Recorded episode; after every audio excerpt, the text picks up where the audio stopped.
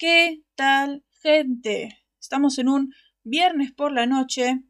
habíamos dicho justo recién de que estábamos recién transmitiendo en, el, en la otra plataforma eh, eh, los capítulos que van a ser para la semana que viene. Y dijimos, bueno, ahora vamos a grabar. Julián se está muriendo ahora mismo. Lo, lo, vieron como se estaba muriendo ahora mismo.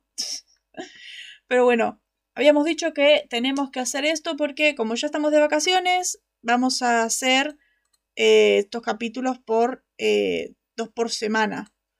Así que, y más que nada porque la idea es hacer dos eh, hasta final de año. Hacer dos por semana hasta final de año. Y son las 4 de la mañana. Básicamente sí. ¿Cierto? Sí. Esto, esto es un poco más difícil de copiar porque es el WhatsApp. Esta vez tienen pruebas. Literal, es como... Mm. Sí, es que no hay facultad, así que se puede hacer lo que sea. Su definición de vacaciones es esto. Sí. Sí, pero eso es muy complicado. Mi definición es dormir. Que es imposible. A estas alturas es imposible dormir. Pero bueno, vamos a hacerlo rápido entonces sin preámbulos. Vamos a, vamos a decir entonces que estamos en el búnker de los letrados, porque el búnker de los letrados se lo estarán preguntando ustedes personas bastante curiosas, porque somos los preceptores poseedores cronistas de lo que el nombre no entiende en cuanto a la categoría supernatural de la caótica CW. Y bueno, ¿qué se puede decir? Que es más que caótica. la categoría Supernatural es así. Y que nunca cambie porque la verdad es magnífico. Vimos los capítulos 15 y 16 y son muy buenos. Y eso que la semana que viene vienen los grandes. como que nuestras definiciones son como el agua y el aceite. bueno, sí, exacto. Cierto. Sí. Caótica, punto. No te vas a decir eso. Es. Te lo prohíbo te lo prohíbo. Es demasiado... Eso es Decir eso es pecado. El 16 es estresante. El 16 es precioso. He llorado. Es precioso. Es magnífico. bueno. No, no. Caótica y estresante. Punto. Pero bueno. Ok. Habiendo dicho eso, olvidé decir esto. 100 programas. Canónicamente 100 programas del Búnker de los Letrados.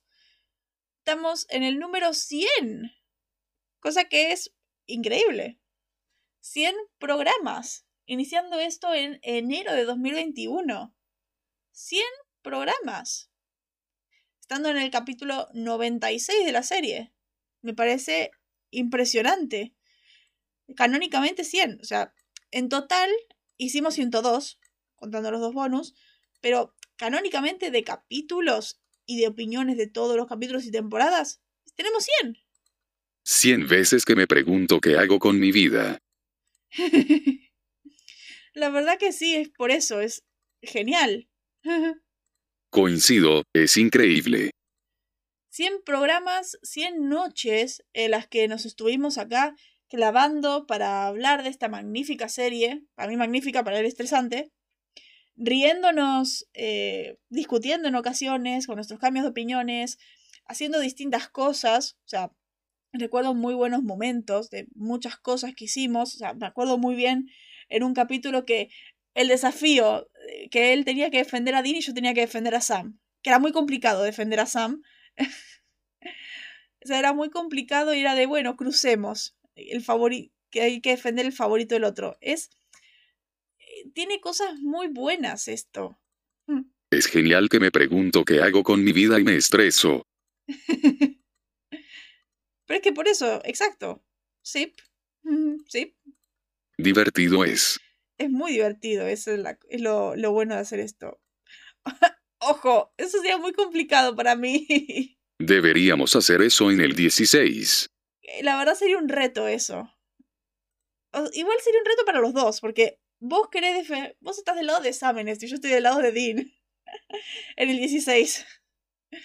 Y me parece eh, complicado. Ja, ja, ja, ja, ja, ja, ya te di 18 argumentos. Claro, sí, los entiendo perfectamente, pero yo entiendo más el lado de Dean de estar enojado. Yo lo entiendo más a Dean. Y, y vos no me entendés a Dean. Yo te dije los argumentos de Dean y vos estás más a favor de Sam. Así que va a ser complicado para hablar de 16. Por eso, a mí el 16 me parece un capitulazo, pero bueno, hablaremos de eso en su momento cuando lleguemos. Pero por eso. tres. Son tres. Son dos recuerdos de millones. Pero por eso, el tema es eso. Sí, estoy de acuerdo. Pero también es esa parte de que estoy de acuerdo con Dean de por qué se enoja. Pero bueno, no sé. La semana que viene vamos a hablar de eh, el lado oscuro de la luna. Pero sí, exacto. Nosotros yendo a tangentes. ¿Desde cuándo? Yendo a tangentes desde tiempos inmemoriales. Siempre, ya saben cómo es esto. Llevan 100 programas acá. Ya saben, llevan 100 programas con esto, sí que es así. Pero bueno, vamos a empezar entonces, ya hice la intro, así que vamos a empezar con esto, diciendo que estamos en el episodio número 14 de la temporada 5 de Supernatural, el cual es titulado eh, Mi sangriento San Valentín, My Bloody Valentine. Ya saben para, por qué es la referencia, Julian también la sabe. Ya conocen nuestro desastre. Ajá. Julian también la sabe desde el primer momento que leyó el título del episodio, yo también lo sé. Todos lo sabemos. En curiosidades lo diré. Pero todos lo sabemos en este punto. No, creo que no es sorpresa para nadie.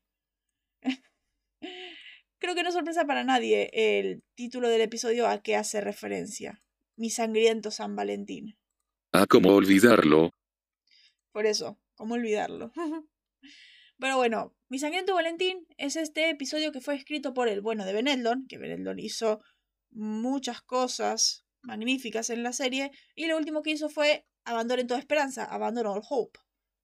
No, en serio, ¿cómo? ¿Cómo olvidarlo? Bueno, cierto. Sí, es verdad. Ah, bueno, a mí me gustó. La parte.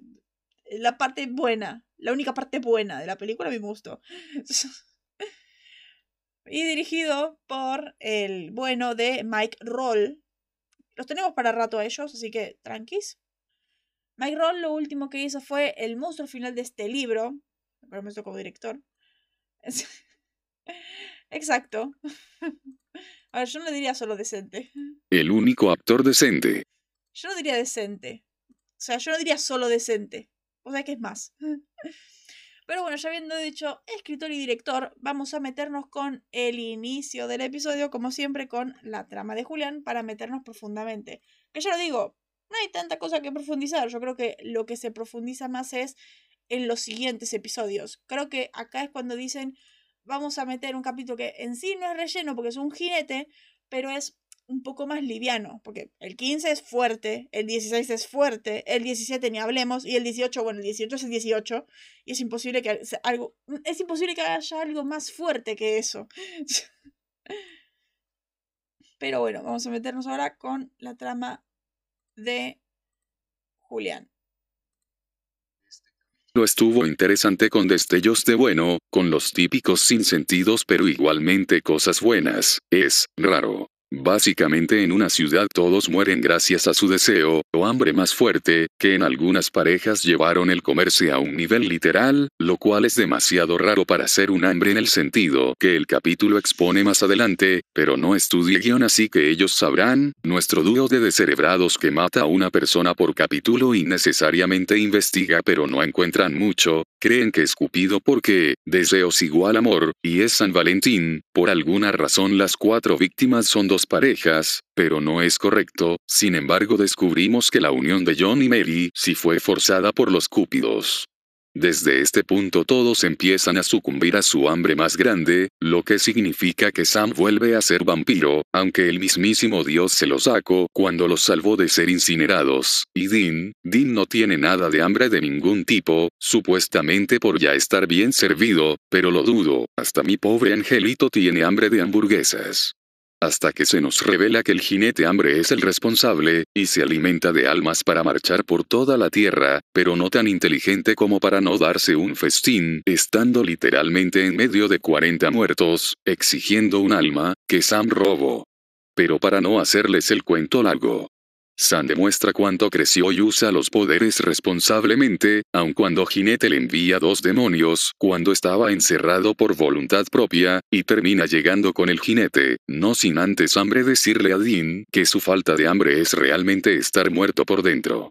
Pero volviendo, Sam usa su poder para sacarle las almas de miles de Dem, esperan que no eran almas humanas. ¿Qué pasó ahí? Continuista. Acierto no hay, la cosa es que así lo derrotan, y Sam se desintoxica. Con Dean yéndose y rompiéndose al final. Yo no diría rompiéndose porque en sí Dean no se rompe hasta el capítulo 17, hasta 99 problemas, donde ya dio su límite, ya vio todo, ya no da más. De hecho, es el capítulo 16 y me sorprende la verdad que aguante tanto, porque todo lo que ha pasado yo creo que me hubiera roto antes, pero es increíble cómo está soportando porque él sabe que tiene que mantenerse en pie para los demás y es increíble.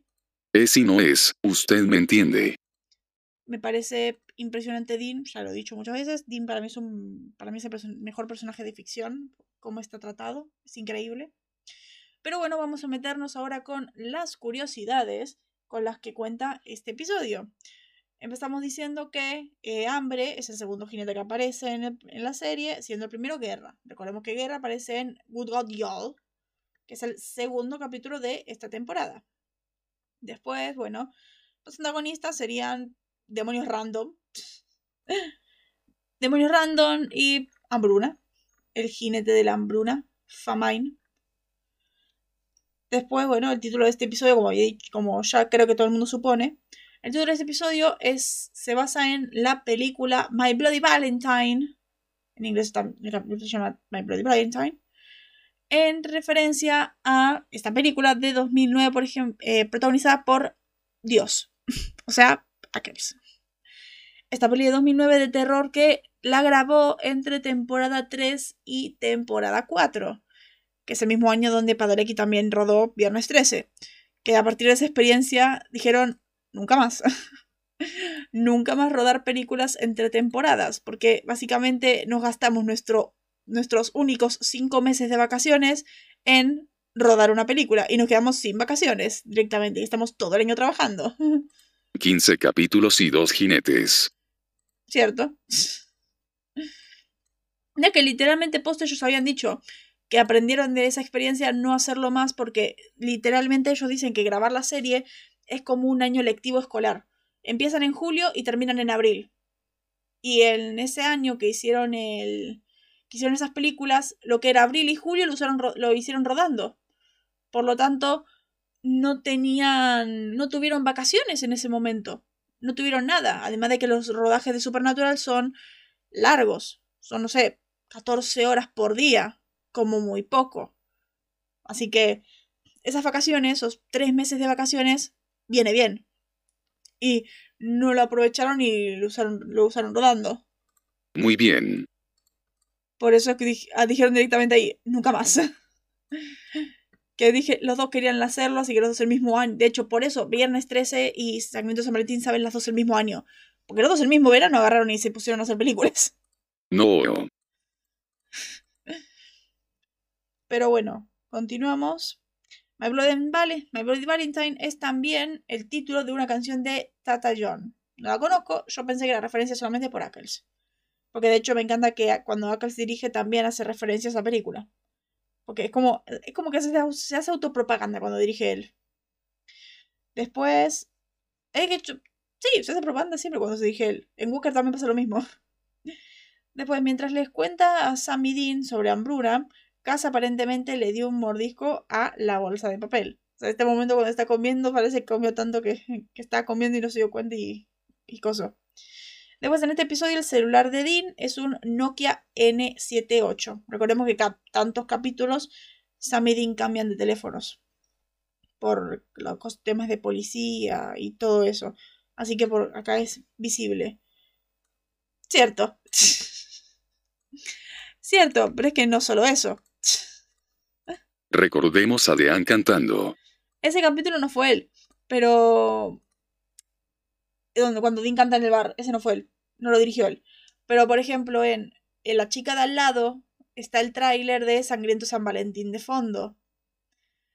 Y en... En Alma Sobreviviente me parece que no hay nada en los demás. Pero, por ejemplo, en eh, Atomic Monsters, que es el último capítulo de Supernatural que dirige él, está la pelea protagonizada por él y de fondo suena Sons of Sunday, que, el capítulo salía un día antes de que saliera el álbum de Radio Company. Y en Walker, cuando él dirige el capítulo de Walker, suena de fondo All My Living Time, otro tema de Radio Company. Yo creo que yo cuando veía el capítulo y escuchaba el puente de All My Living Time me quedé, ay, él. Pero por eso, siempre mete como autorreferencias. De hecho, yo creo que ese capítulo de Walker, como Padalek y Ackles estaban complotados, ella eh, directamente era de, bueno, metemos todas las referencias de Supernatural que podamos, porque habían un montón, posta. Ese no era Dean, era Ackles. claro. claro. Ackles. Publicidad, digo, referencia claro. Pero es que me encanta que después de Supernatural ambos actores se han dedicado a meter eh, referencias a Supernatural. En Big Sky, por ejemplo, eh, cuando casi se muda, eh, Bo le dice, toma sal para protegerte. sal de protección. Y casi de, ¿de qué? De demonios. Y Bo hace como un, hace un gesto de una felicidad como de, hice esa referencia, ustedes saben. Algo así. O cuando. O en un momento que piensan que hay un hombre lobo, también hay de otra referencia supernatural. O el hecho de que habla con su. habla de su hermano y tiene un alce, que decía que su hermano tenía uno de ellos. Recordemos que Sam está identificado por el alce. Moose. O sea, siempre meten referencias a Supernatural desde que termina la serie. En Walker también hay un montón. En Walker hay, hay, incluso que creo tramas que referencian ahí. Con 15 años atrapados, como no jajajaja. Yo no diría atrapados, yo diría rescatando la serie, cargando la serie a sus hombros. Pero bueno, continuando un poco. Esta es la primera vez en la temporada en la que Sam va a usar sus poderes y la otra, que sería la última, en Swan Song. Última de toda la serie, porque después Sam va a quedarse completamente limpio.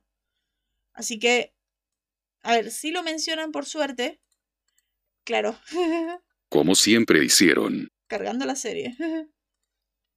Exacto. Ya por suerte, uno diría que se olvidaron de esa trama de Sam, pero la verdad es que no, porque recordemos que Sam sigue cargando con esta cruz y con todo este arco de redención constante en Sam, o hay veces que encuentra algún otro niño especial y menciona lo que le pasaba, o cuando quiere ayudar a alguien con algún poder y menciona lo que le pasó, por suerte, no lo olvidan, pero Sam está limpio ya. Así que por suerte, o sí que nunca más va a usar sus poderes después de esta temporada, porque ya está limpio. Y por suerte no cae más en ningún vicio. Después se revela que un cupido fue quien engañó a Johnny Mary para que, para que Sam y Dean sean pareja. O sea, para que Sam y Dean existan. un cupido fue quien eh, flechó a Johnny Mary para que sean pareja, para que Sam y Dean puedan existir directamente por esto del destino. Lo tengo mal escrito yo. Ahí está. Si me decían pareja, ya parece Wincest. Y la verdad, creo que no faltan muchos en esta serie.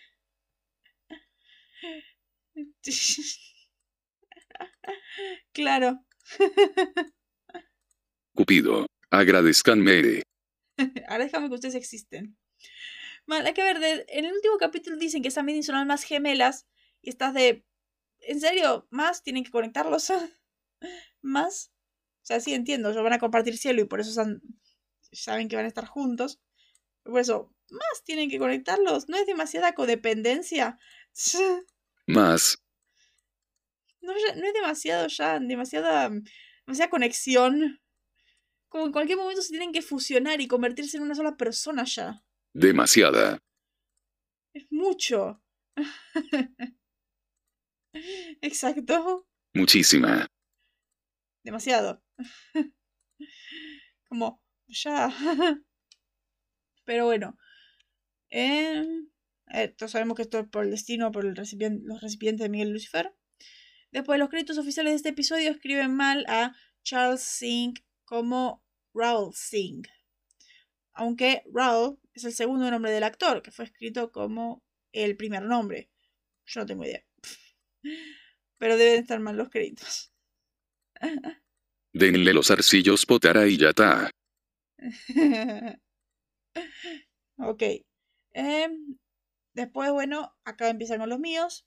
Hay un error de récord al iniciar el episodio, ya que se ve eh, que la heladera está a la derecha. Por esto de que un error de récord es esto donde el eje salta y nosotros como que tenemos una sensación rara porque está eh, fuera de lugar algo. En este caso, el eje salta y se ve diferente, porque en la primera escena del episodio, antes de la intro, están estos dos tipos comiéndose entre ellos, apoyados en la derecha, o sea, en la heladera que está a la derecha. Después pasa la intro y lo primero que vemos es la heladera que está a la izquierda. O sea, son un plano de detalle a la, heladera, a la heladera que se encuentra a la izquierda. O sea, o la cambiaron la heladera de lugar o saltaron el eje para que... Eh, no sé para qué, pero ese es el error. Que estaba a la derecha y ahora estaba a la izquierda. Por eso es que es un error de récord. Después, este, este, creo que es muy destacable este diálogo. Exacto. La anfitriona usando sus estudios desde tiempos inmemoriales. Oye, oye, como estudio cine puedo aprovechar mis estudios. Puedo aprovechar mi, mis conocimientos adquiridos para, para esto. Claramente sirve. Y cuando tenga el, cuando haga guion el cuatrimestre que viene va a ser lo mismo. Ja, ja, ja, ja, obvio. Claramente tiene que servir. Exacto. Exactamente. Para algo estudias. Por eso. no sé, hay que ver, hay que ver qué dicen en guion. Vamos a estar del mismo lado. Hay que ver qué dicen en guion, a lo mejor no. A lo mejor no, a lo mejor sí sale bien y dicen que está bien hecho. Esto está mal. Sí. Pero bueno, este momento cuando están analizando las cosas, Dean dice cuando que estuvo en la oficina del forense, que dio de los cuerpos, estaban llenos como pavos de día de gracias. Eso es codependencia. Y yo me quedé como, hola Dean. que ese momento, eso es codependencia. Y es como, hola, sos el rey de la codependencia, chico. Alguna vez dame felicidad, jajajaja. Por eso, es como, hola, hola Dean. ¿Cómo va todo por casa? Exacto. y los hermanos mirándose como buenos. Bueno, todo normal. Después este diálogo de, de Sam, cuando, Dean cuando Sam le dice esto de, bueno, estamos las antenas abiertas, puedes irte, mañana seguiremos, eh, ve a tu Navidad sin ataduras y todo eso, y Dean dice que no quiere hacerlo, y Sam se pone, es cuando el perro no come, cuando sabes que algo anda muy mal. Y es como, uno, sutil Sam, o sea, eh, podría haber dicho tranquilamente, Dean, ¿quién sos? ¿Desde cuándo sos así? Y después, pobre Dean. pobre Dean, eso que lo digan de, como no quieres ir a su Navidad sin ataduras, ya Sam se quede con... Primero que Sam lo trate como perro. Segundo es eso de, vos no querés ir, así que algo está muy mal. Como, wow. Wow, sí. Claro, ¿no? Yo creo que tendría que haber pasado eso cuando Dean dijo eso. y Sam poniéndolo con cada prueba existente. Claro, como, ¿quién sos vos? ¿Por qué no vas a tu eh, Navidad sin ataduras? De hecho, en el, la 11, que hay otro especial de Día de San Valentín, vemos esa Navidad sin ataduras. En parte, vemos cómo, vemos cómo termina Dean después de esa noche. Pero bueno, el siguiente es esto. El momento del tipo haciendo los ruidos del látigo, el me recordó el capítulo de Big Theory este donde Howard y Sheldon descargan una aplicación que hace ese ruido para burlarse. De hecho, Howard lo descarga por eh, Leonard y Penny. Así del... Y después Sheldon, como en un remate de chiste, la descarga y hace ruido cuando eh, la madre de Howard viene por él, después de que están todas las, todo el fin de semana de pijamada. es muy bueno mi Theory. Después, bueno, Sam sigue demostrando su don de forense y conocedor de Nokian por este momento en el que está. Este momento en el que están viendo los órganos y Sam ve las cosas raras y ve todo eso, ver, ver si, si coinciden y todo eso. Es como, bueno, papito, estudiaste leyes. Me parece impresionante que seas capaz de hacer todo esto. Estudiaste leyes. Y Enochian, bueno, Enochian va aprendiendo de a poco. O sea, acá, acá reconoce que el símbolo es Enochian. Ya en la 15, ya en la 14, por ejemplo, entiende y lee Enochian. O sea, va, la, va aprendiendo ese idioma. Y es que al menos tiene que, con tantos, con tantos dramas de ángeles, mínimo tenía que aprender Enochian. Dino, Dino fue capaz de aprenderlo. Es que fue a Stanford. Claro que fue a Stanford, de esa universidad enseñan todo. Pero bueno, momento icónico también, este, la larga mirada entre Dean y Cass al llegar al forense, cuando Dean los llama a Cass por lo del Erokian, y se quedan parados. De hecho, esa es la portada cuadrada del Spotify, que se queda ahí viendo. Voy a cortar, adelante, y se quedan viendo que de hecho en una convención les preguntaron cómo está escrito en el guion esas miradas largas.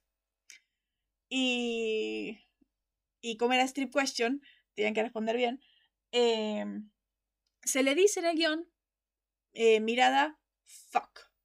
F-U-C-K. O sea, cuando está escrito eso en el guion, mirada fuck, es cuando, eh, cuando aquel similla saben que tienen que tener esas miradas largas. Esas miradas largas para que el público empiece a shipear. Pero bueno, después. Este es algo que ya conocemos también de, de las convenciones, algo que cuenta Milla. De hecho, también está en los bloopers. claro, ¿no? Miradas de oh shit. oh shit.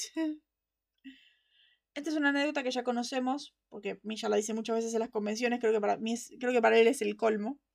Hay una anécdota conocida de este capítulo que en el momento del forense, en el que Cass está hablando, que está hablando y está cerca de la mesa del forense, en la que es la portada horizontal, que está Sam y Sam está sentado, Dean está parado y Cass también en la punta. Padalecki estaba pasando su pie por debajo de la mesa y estaba acariciando las partes de Milla para, para hacerle una broma cuando estaba diciendo sus diálogos. Eso lo dicen, eh, por ejemplo, en la convención, no, en la premier de Scooby Natural. Cuenta, es una de las, de las peores bromas que ha hecho Padalecki. Porque lo tortura, básicamente. Todos ya sabemos eso desde, la, desde que llega Milla, en la quinta. Eh, Padalecki se dedica a torturar a Misha. De hecho, en el capítulo que Misha fue director, fue más supervivencia que dirigir. Porque en un momento Padalecki casi le disloca la nariz tirándole un pay en la cara. Eh, eh, estaba básicamente esquivando Misha. Porque Padalecki es Padalecki. WTF. Por eso, es es así Padalecki. O sea, le ha lanzado tantas bromas, tantas cosas, pero esa yo me acuerdo que es la más memorable. Jared, quiero una explicación no gay. pero por eso, que me encanta que encima él, eh, Padalecki decía que era tan casual, que ya lo tenía tan practicado, que podía pasar el pie. podía estirar el pie directamente sin cambiar la, la expresión ni nada. De hecho, cuando terminemos la temporada 5, van a ver que hay un blooper en el que Misha dice, hay un pie en mis partes. o que dice, Jared Padalecki es un monstruo. Este... ya, en este, ya a partir de esta temporada que Misha es regular, empieza la tortura constante. Después, esta parte donde el Cupido dice, Cupido dice, al principio se odiaban, pero cuando terminamos con ellos eran la pareja perfecta. Y yo me quedo, esto en la precuela es diferente porque nunca se odian. De hecho, en el capítulo 4 ya se ve que se gustan. ya desde el capítulo 4 o en el 5 era que iniciaban ellos peleando, o sea, practicando pelea, se nota mucho esa chispa. Se nota demasiado. Y en ningún momento se odian porque ya desde el primer capítulo ella lo entrena. Así que es como que. Como otra cosa que no respetan en la precuela. Pero bueno. Eh, acá no sé si hay un error de diálogos o de dirección. Esto lo habíamos dicho cuando vimos el capítulo. Porque se hace un plano en detalle. Se hace un plano de detalle al oído de Sam. Como si escuchara a ese demonio. Pero después cuando lo atrapa, dice, yo sé lo que eres, puedo olerte. Y es como, a menos que huela con el oído, no sé. Yo creo que es más un error de dirección, porque tendrían que haber hecho un plano a la nariz y él moviendo la nariz, porque Sam no tiene super oído, Sam no es vampiro, así que no tendría sentido. Tendría sentido que huela la sangre, pero a la vez no tiene sentido porque si puede oler la sangre cuando está tan tentado, ¿por qué no vio en eh, Good Godiol que esa, esa sangre no era de demonio, era de humano. Pero bueno, mm, el subconsciente era en ese capítulo. SHHH es que San huele con el oído y escucha con la nariz. claro, es que Sam es así. Claro, porque guion. Pero bueno. Después, bueno, el, cajón, el callejón este donde Sam confronta a este demonio, esta escena del puedo olerte, es el mismo donde Dean despierta en Dien, donde se ve el coso enorme del Croatuan. Así que es la misma ciudad en sí, las mismas calles y todo eso, solo que en Dien está todo ambientado para que sea algo post-apocalíptico. Bueno, post no, es apocalíptico.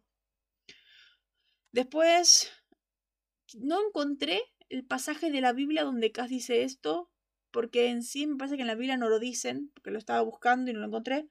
Dice, y luego vendrá hambre montado en un corcel negro, llegará a una tierra de abundancia, y grande será el jinete del hambre, porque, porque él es la hambruna. Su hambre invadirá y envenenará el aire.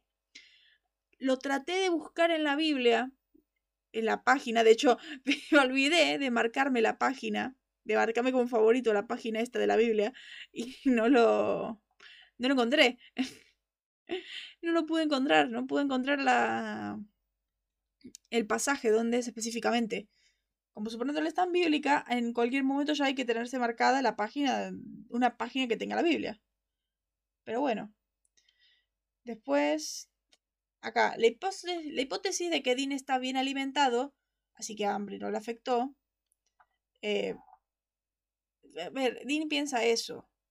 Por eso dice, bueno, Estoy bien alimentado. Sí, también. Y no. ¿Lo buscaste en inglés? No. Es que generalmente lo traducen bien, de hecho, porque las otras veces lo busqué en español y aparecía el pasaje literal como hicieron, a, como, que, como queda en el capítulo. Está en. Como queda en el capítulo en el doblaje, está la Biblia. Eso pasa en, por ejemplo, en Google Diol, pasa y en el y en el de y el libro para ser tú y yo. Los dos pasajes en español son iguales. Pero por eso, acá lo busqué y no lo encontraba, así que sí, seguramente es esto lo que vos decís. Cosa que me es raro porque el pasaje parece muy o sea, parece que sí podría haber estado en la Biblia, pero es raro. Mm. Se lo inventaron. Sí, claro. Bueno, esto, la hipótesis de que él está bien alimentado. A ver, si lo hubiera afectado en serio a Dean, sabemos cuál es el vicio de Dean. En la, tercera temporada dicen, Dean Winchester vos, este eh, monumento a la lujuria y la glotonería. O sea, todos sabemos que Dean tiene el vicio al alcohol, al sexo, la comida y la violencia. O sea, si a Dean en si, o sea, mm, en un mundo donde Dean no estaría roto, eh, y que al afectar en serio esto, estaría así, buscando alcohol, sexo, comida y violencia. O sea, es como lo peor, porque buscaría todo eso. Pero yo creo que sí, lo que más buscaría sería violencia. Porque, porque recordemos eso de que Dean no puede estar mucho tiempo sin golpear a alguien. Eso lo dice más, en temporadas más adelante. Cuando necesita una pelea la consigue y no puede estar mucho tiempo quieto. Necesita pelear, necesita hacer cosas. Básicamente un asesino en serie. Sí, escribiste a Dean. Bueno, después de este momento, esto como decía, esta es la penúltima vez que vamos a tener a Sam drogado. como es en ese modo estúpido e imbécil, pero por suerte no tiene tantos diálogos, así que no es estúpido e imbécil, por no decir de, no tiene diálogo cuando está drogado, así que zafamos. Lo único que dice es, no, y tienes razón, pero a ellos sí, cuando dice que puede controlar a los demonios que están adentro de hambre. Como así que... Y bueno, y cuando tiene los poderes de nuevo, que dice, espera tu turno, así que zafamos, o sea, no es tan imbécil. Creo que fueron inteligentes al decir, bueno, sabemos que Sam se convierte en un imbécil cuando, cuando consume, así que vamos a reducirle los diálogos al mínimo cuando está drogado. Pero bueno, eh, este momento, cuando Hambre se pregunta por qué Dean puede caminar frente a él y a él no le afecta, Dean dice, me gusta pensar que es por mi fuerza de carácter. gracias, Dean, por reaccionar así. gracias por existir, Dean. Te amo. Después, bueno, lo que había dicho yo, esto de que este capítulo es otra cosa para que Dean se rompa. Desde Dean tiene un punto negro en su interior que no puede llenar con nada. Y sabe que no puede ganar, solo sigue peleando porque sigue la corriente. Esto lo dice Hambre. Ni siquiera cree en lo que pelea. Dean ya está muerto por dentro. Literalmente es eso, o sea, Recordemos que Dean siempre pelea por eh, los parques, como la cuarta temporada, el, el pelear por ellos, por estos parques de niños, los árboles y todo esto. Ya Dean no sabe por qué está peleando. Pelea solamente por inercia. Porque tiene que seguir, porque él es el líder. Porque si no, los demás no lo hacen. Porque no sabe rendirse. Si no. Si no es imposible para él, pero. O sea, wow. Me gusta decir que tengo fuerza de C. Muerte. Mira un fantasmita. ¿Dónde? claro, ¿no? Después, bueno, acá. Este capítulo también muestra cómo Sam evolucionó con las drogas, que eso me parece impresionante, porque eh, si bien en, en Sons vamos a ver al Sam imbécil de nuevo, por última vez, acá se ve como Sam ya evolucionó, ya no es, el, ya no es tan imbécil, ya maneja mejor las cosas, lo produce muy bien. Ahora ascendió a maestro Jedi, claro. Puede eh, solucionar las cosas. Jadin le tiene miedo, pero Jadin le entiende por qué. O sea, no, ya no se estresa, ya no es tan feo. Pero yo me quedo con la duda, es eso. O sea, sabe que está mal y, y él para. Y, y yo digo esto, de que, que hubiera sido genial, la verdad, tener una escenita más antes de que se llevan a Sam para arreglarlo. Exacto. Yo estoy en yo estoy en eso entre si fue o no voluntariamente. Para mí fue voluntariamente. Porque es esto de que pueden podrían haber pasado dos cosas en ese momento. Uno, que eh, Sam mira a Dean después de, haber, después de haber matado a, Hambre, que Sam mira a Dean y diga, sé lo que vas a decir, y sé lo que tengo que hacer. Y ahí ya entendemos que eh, se entrega voluntariamente y que ahí sea escena siguiente eh, que el que esté en el cuarto de pánico. Sino la segunda, que Sam no haya aprendido tanto y que esté... Em, que no haya aprendido tanto y que se resista un poco y que Dean lo noquee, que Dean agarre y lo noquee. Y plano siguiente, eso de que se está, eh, desintoxicando. Pero me hubiera gustado eso, saber qué tanto aprendió Sam, qué tanto evolucionó Sam al punto de si ya es capaz de entregarse y saber que está mal lo que hace. O sea, que ya no es tan imbécil, ya no es imbécil, ya lo superó. Ni una escena, un mísero diálogo. Es como para cerrar con broche de oro ese problema en lo que lleva de temporada. O que simplemente lo mire y asienta. Claro, porque solamente vimos a la cara de Dean ya no tan asustado. O sea, sabemos que Dean siempre tiene cara de miedo cada vez que usamos sus poderes, pero esta vez cuando terminó, Sam se quedó con una, Dean se quedó con una especie de cara de impresión, de, como de impresionado, y, y hacemos plano a Sam, pero no entendemos bien qué quieren hacer ahí. Sí. Eh, es que por eso yo creo que tendría que haber dicho o Dean diciendo, ya sabes lo que sigue ahora. Y Sam de, sí. y que vaya. Porque me parece un. Es eso, me parece que, que sería el avance perfecto para Samuel entregarse directamente. Pero bueno, eso, nada más.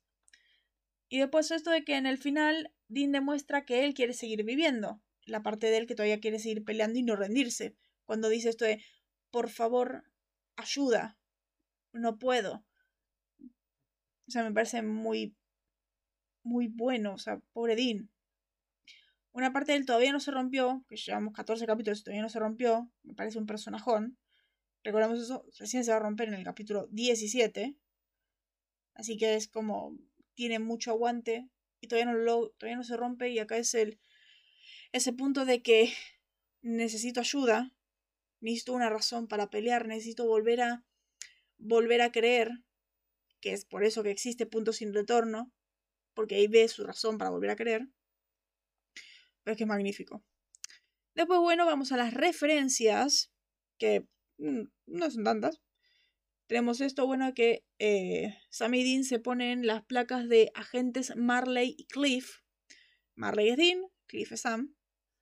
Haciendo referencia a Bob Marley y G.B. Cliff. Eh, eh, me quedé por... acá.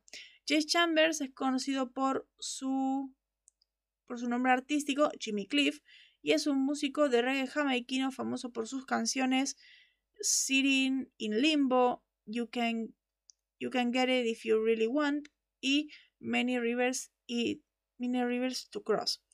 Y bueno, no tengo que decir mucho que no es Bob Marley, la verdad, porque creo que todo el mundo ya lo conocemos. Es este Robert Nesta Marley, más conocido como Marley, que fue un cantante y compositor jamaiquino que durante su carrera musical fue líder y compositor y guitarrista de las bandas The Wailers y Bob Marley and the Wailers. Normal.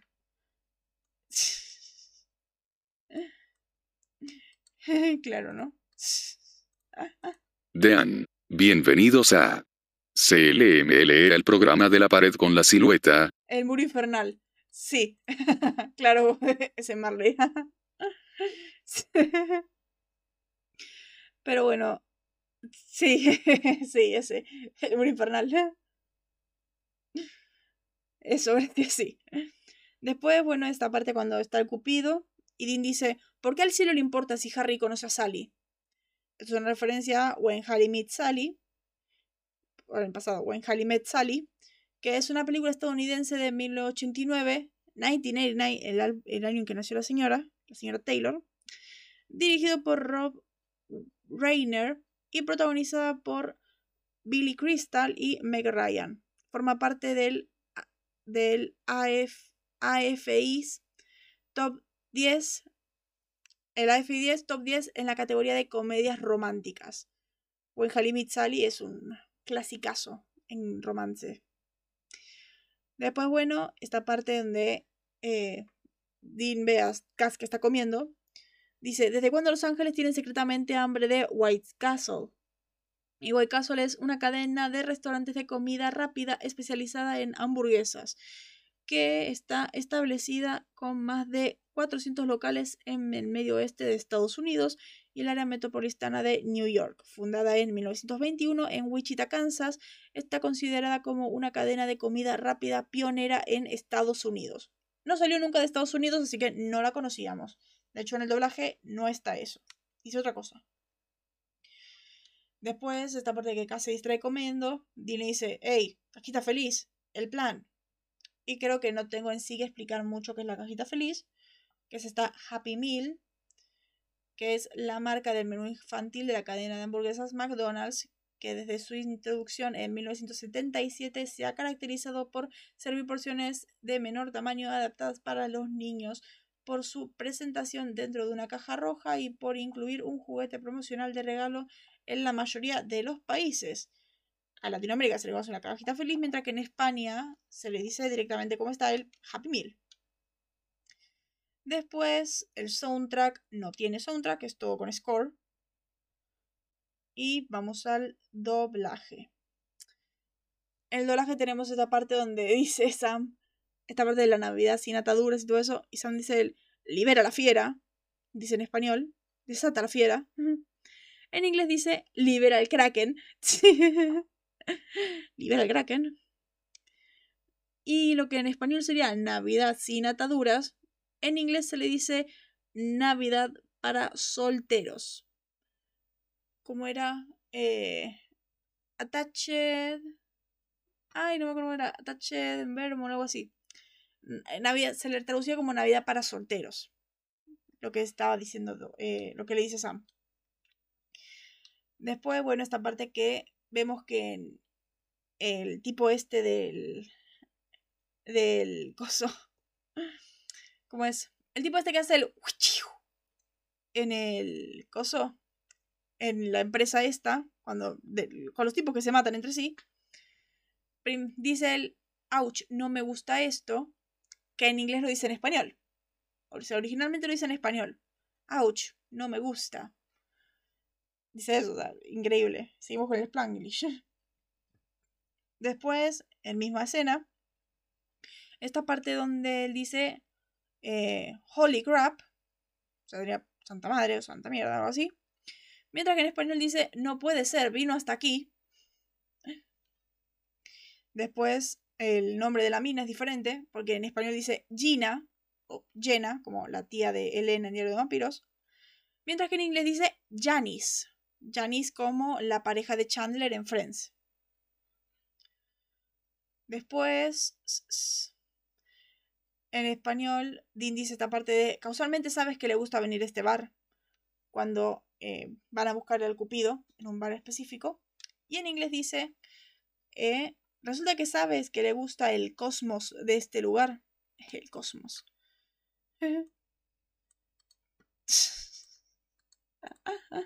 Che, ahora que lo pienso, si hambre sacaba el hambre de todos, los del principio eran caníbales. Eh, no es, claro, pues, o sea, es como hambre de amor carnal, o sea, completamente carnal. Es como, o sea, por alguna razón las personas cuando tienen relaciones, hay veces que, eh, por eso, que son salvajes. Y creo que eso es lo que pasa. O sea, es tipo Sam. O sea, gente que tiene relaciones tipo Sam, que empiezan a morder y fuerte y besar fuerte y todo eso. Bueno, yo creo que eso es el resultado de esas de ese tipo de relaciones. Así que yo calculo que de pedo no engancharon a Sam con alguna mina, porque a lo mejor Sam terminaba así porque sabemos cómo es Sam con las relaciones.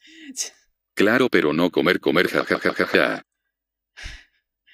porque ahora sabemos que Sam no es solamente adicto a la carne. Se comieron. O sea, no solamente adicto a la sangre de demonio, también es adicto a eso.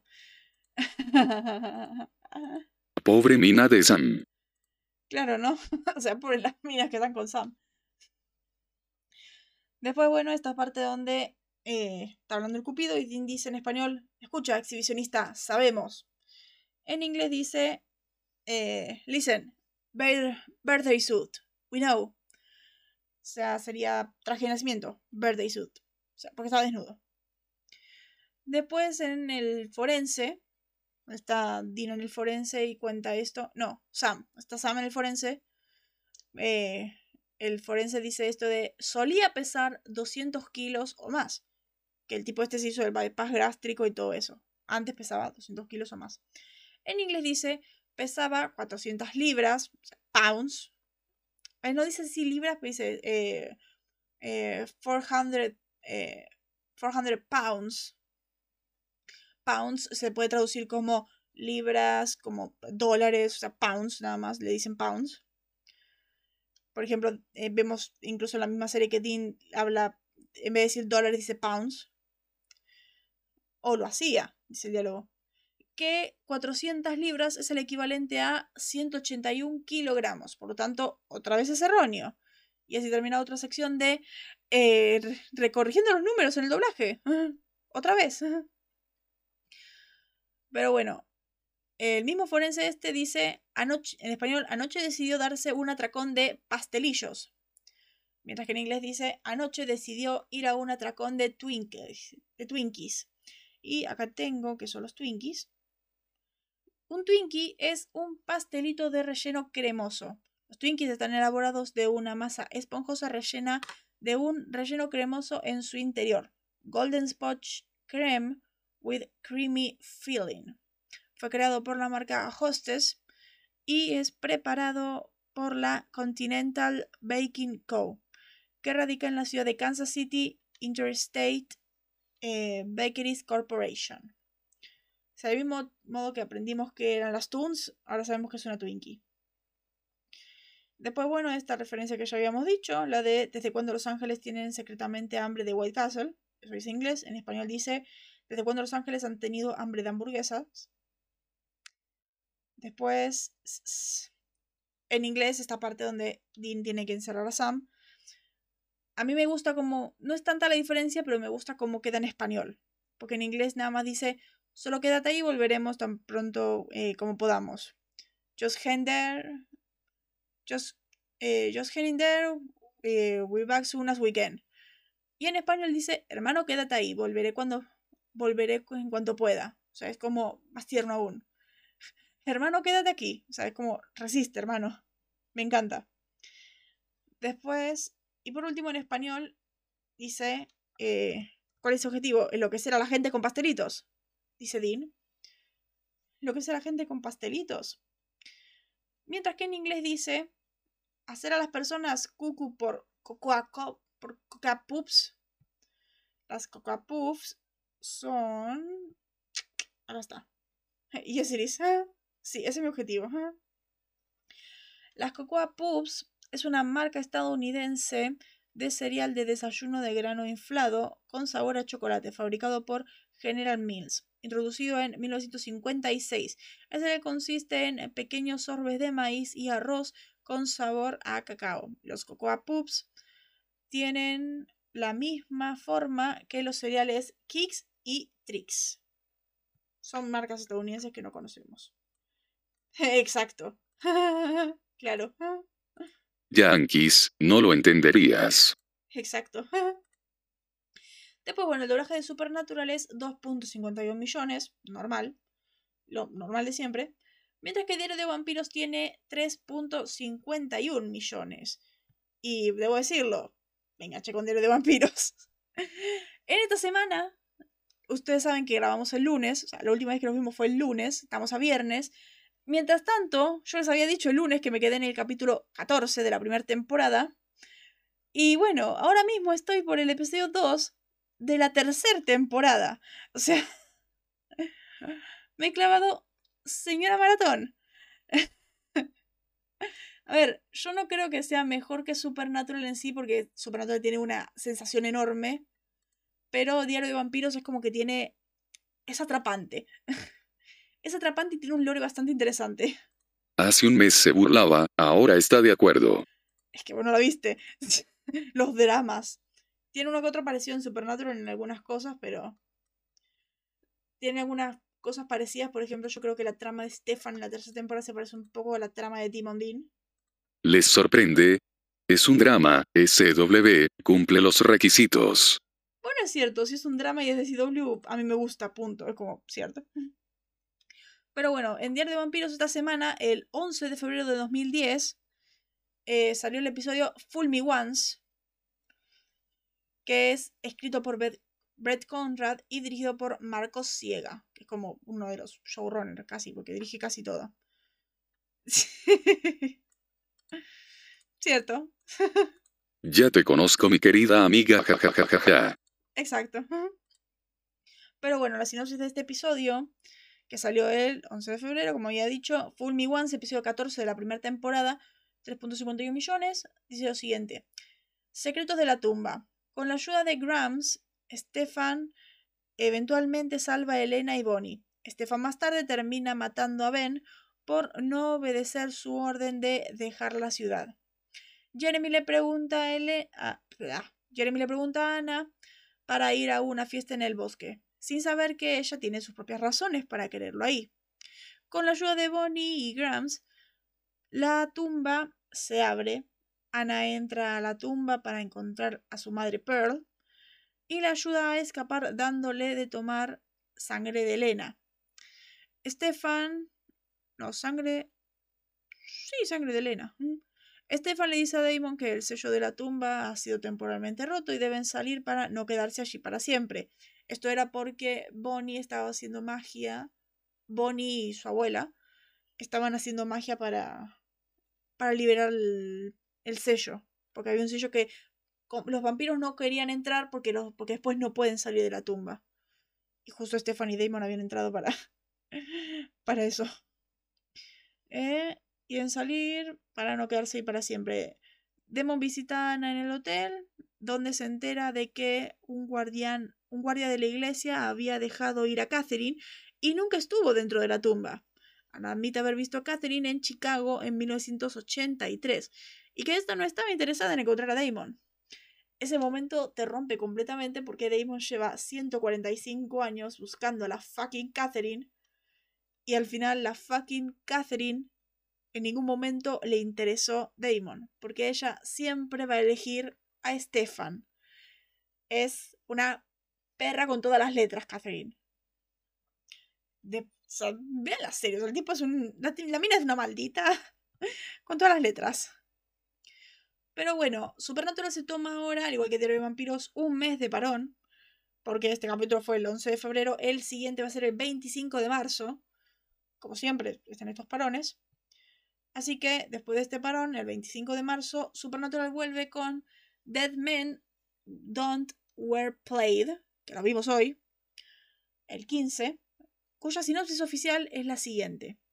Sam y Dean investigan la ciudad natal de Bobby, o sea, Sioux Falls, donde los muertos se levantan de la tumba, pero en lugar de atacar a los humanos, se reúnen felizmente con sus familias.